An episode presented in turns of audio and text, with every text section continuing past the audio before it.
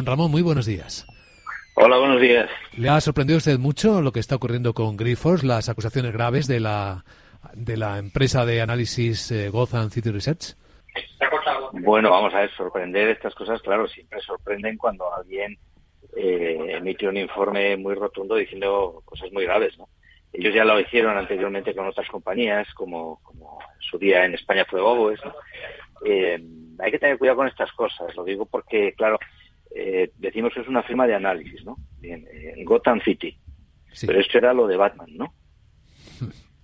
Bueno, lo digo, lo digo con sorna, pero digo que también hay que estudiar quién eh, está dando la opinión sobre algo para conocer su reputación. Es verdad que eh, en GoWex identificaron el problema, es verdad que en algún otro caso lo han hecho, como en NMS Health, etcétera, pero yo creo que lo primero que hay que tener en cuenta es quién emite la nota, ¿no? Porque eh, el ratio de apalancamiento sobre el Falls, que nosotros calculábamos en torno a nueve veces, no las 6,7 veces que en septiembre la compañía daba, es un tema que ya es conocido por todos los analistas desde hace mucho, que, debatimos con la compañía sobre la idoneidad del cálculo del apalancamiento, que incluye, que no se incluye, etcétera. Y a los analistas nos sale sustancialmente más que a la compañía y ese debate estaba abierto. Eh, otra cosa es que eh, alguien eh, publica un informe introduciendo mucho ruido y buscando buscando pues pues hacer ruido no para que se dé oportunidad de posiciones cortas y de posiciones extremas y, entonces pues les salga el rato de apalancamiento pues de 10, de 13 veces, o si me permite que lo diga de esta manera, ¿por qué no de 26? ¿no? claro, los apalancamientos y los ratios, los analistas saben perfectamente cómo se pueden interpretar y si tienes mala intención o, quieres eh, reflejar algo eh, que a lo mejor te conviene, pues eh, si no tienes muchos escrúpulos puedes torturarlos hasta que aparezca lo que lo que tú quieres, ¿no? como en todas las cuentas de resultados, como en todas las estadísticas y como casi todo en la vida. Entonces, hago esta introducción para tomar estas cosas con cautela por el fondo que haya de verdad en esto. Que ya sabemos que hay un apalancamiento superior al que la compañía misma en su opinión, estaba reflejando y que esto no es más que el contraste de los analistas con respecto al criterio de la compañía. Y eso era ya conocido. En lugar de seis veces o siete veces, pues que serían nueve veces, que podrían ser diez. Ya cuando me hablan de trece veces, etcétera, hombre, a mí me extraña. Creo que están buscando hacer daño y hacer ruido y provocar una situación que permita eh, pues ganar dinero con algo que a lo mejor es cuestionable. Eh, y yo creo que esto hay que decirlo. Eh, cuando tienes una compañía de análisis, una firma de análisis, eh, hombre, eh, le puedes poner a lo mejor tu apellido como nombre, si quieres que se te conozca mucho, le puedes poner un apellido que sea, perdón, un nombre que sea escéptico si vas con más socios, o al final si lo llamas Gotham City, pues hombre, todo el mundo va a pensar en Batman. Y lo digo porque ellos son los que han elegido ese nombre. Sí, sí, pero eh, más allá del nombre, don Ramón, es que los informes previos de Gotham City Research es que luego tuvieron su impacto real en el mercado, es decir, se confirmaron. Claro, porque, porque tuvieron es verdad que identificaron problemas, los, eh, los identificaron, sobre todo su éxito con GoWex es innegable, eh, y con NMC, insisto, eh, pero durante muchísimo tiempo están desaparecidos y no se sabe qué emiten ni qué dicen. Ellos van buscando irregularidades, víctimas, que al final, sin ser inciertos, no sé en el caso de Grifols, pero en los anteriores parece que, la verdad, el resto del trabajo pues, pues está desaparecido, ¿no?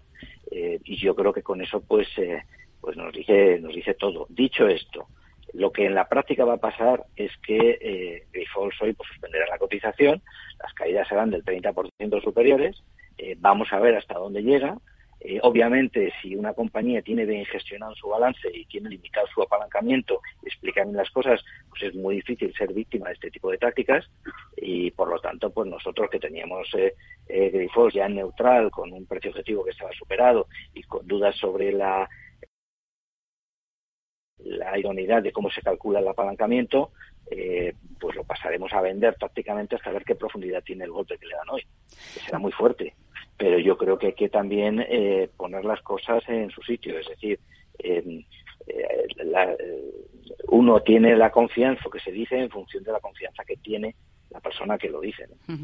Ramón, vamos a ponernos en el papel de un minorista que tenga títulos eh, de Grifols. Eh, la verdad es que hace unos días estábamos eh, todos tan contentos porque había vendido esa participación en Shanghai RAS y reducía el apalancamiento, que es lo que precisamente le pedían los analistas. ¿Qué tienen que hacer ahora los, los inversores minoristas? de momento esperar información, ¿no?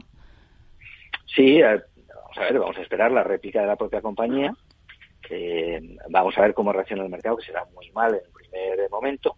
Eh, ya se sabía que, que tiene el hándicap de la deuda y como la transmite etcétera, lo estaba resolviendo, como usted propiamente ha dicho, y, eh, yo creo que las caídas fuertes de primera hora es, que esas son inevitables. Nadie puede ponerse ahora a vender y esperar librarse de este problema. de manera que a mí me parece que aunque sea un poco eh, casi estúpido por mi parte como analista decir, mire, ahora no se puede hacer nada. ¿Por qué? Pues es verdad, ahora no se puede hacer nada porque el informe se ha publicado antes de la apertura del mercado y a la apertura del mercado van a suspender la cotización por su la volatilidad. Por lo tanto, la compañía o el valor va a caer mucho.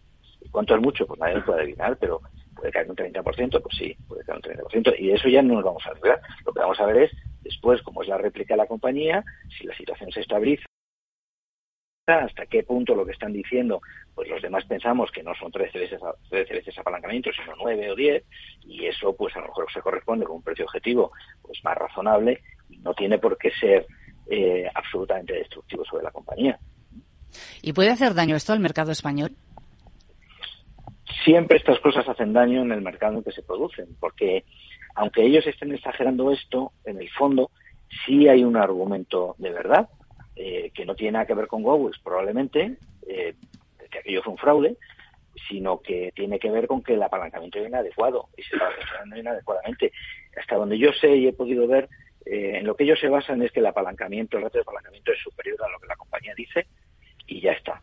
Bueno, bien, pues es superior a lo que la compañía dice, pero ese es todo el problema.